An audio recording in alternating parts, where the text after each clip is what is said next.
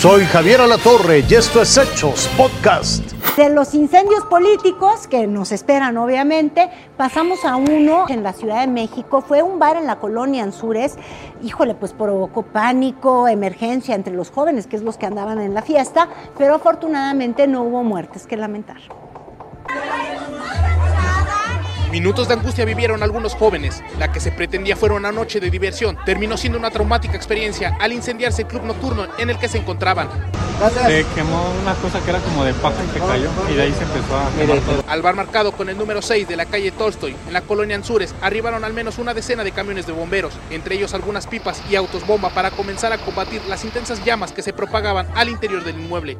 Autoridades reportaron tres personas atendidas por intoxicación y un aproximado de 30 personas evacuadas. Tras casi una hora de labores, el incendio fue controlado y comenzaron con los trabajos de enfriamiento. Bueno, fueron aproximadamente unos eh, 40 metros, 50 metros total.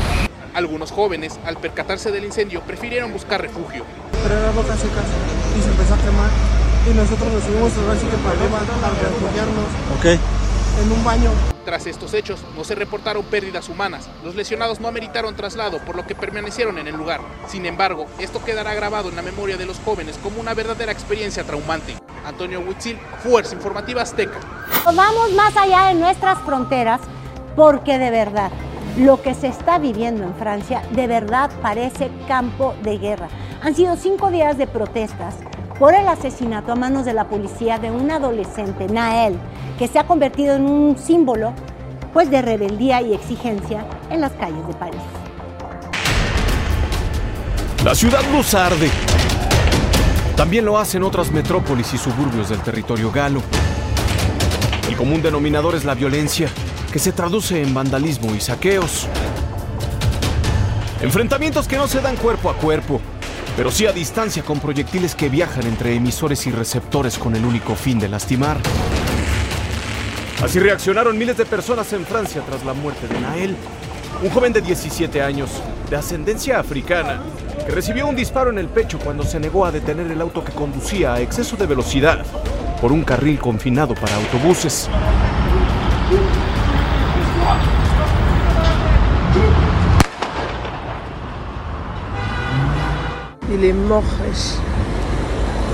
Está muerto, se acabó. Todo se acabó para él. No sé lo que hizo, pero se acabó. El agente implicado ya está detenido y acusado de homicidio. Pero eso y el despliegue de más de 45 mil policías en diferentes ciudades y suburbios detuvieron las protestas. Desde hace cuatro noches Francia está iluminada por el fuego de las barricadas.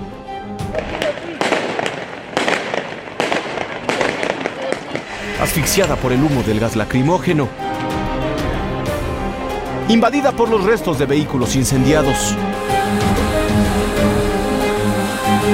y de escaparates destrozados. Desde el martes pasado, miles de personas tomaron las calles para exponer los problemas de racismo y abuso policial que lastiman el país.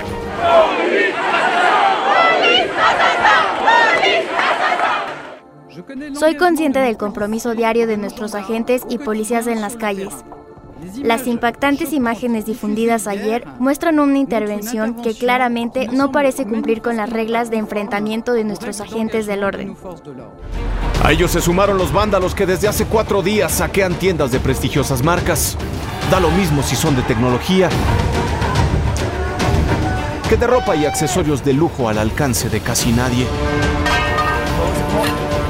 La muerte de Nael impulsa la nueva ola de protestas, que precede las dinamitadas por la reforma a la ley de pensiones o las protagonizadas por los chalecos amarillos. Las primeras muertes ya se lloran en Francia. Entre las cifras sin rostro se cuentan las de 250 policías heridos y la detención de más de 850 inconformes. El estado de emergencia aún no está decretado, pero el toque de queda reina a partir de las 9 de la noche en varias ciudades, incluyendo París, iluminada ahora por el fuego de la inconformidad social. Raciel Cruz Salazar. Fuerza Informativa Azteca. Hay una nueva y estricta legislatura que justamente en Florida que va a hacer que la migración se vuelva casi un acto de ilegalidad. Se contemplan sanciones penales para las personas que oculten alberguen, transporten, protejan y contraten a quienes entraron de forma ilegal en los Estados Unidos, o más bien no ilegal, sin documentos.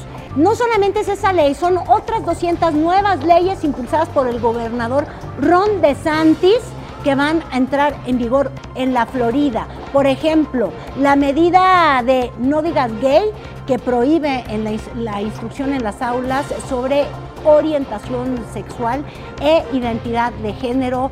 También unas leyes que prohíben a los alumnos elegir con qué pronombre quieren que les juzguen. En fin, todo un repertorio que trae este candidato republicano tremendo.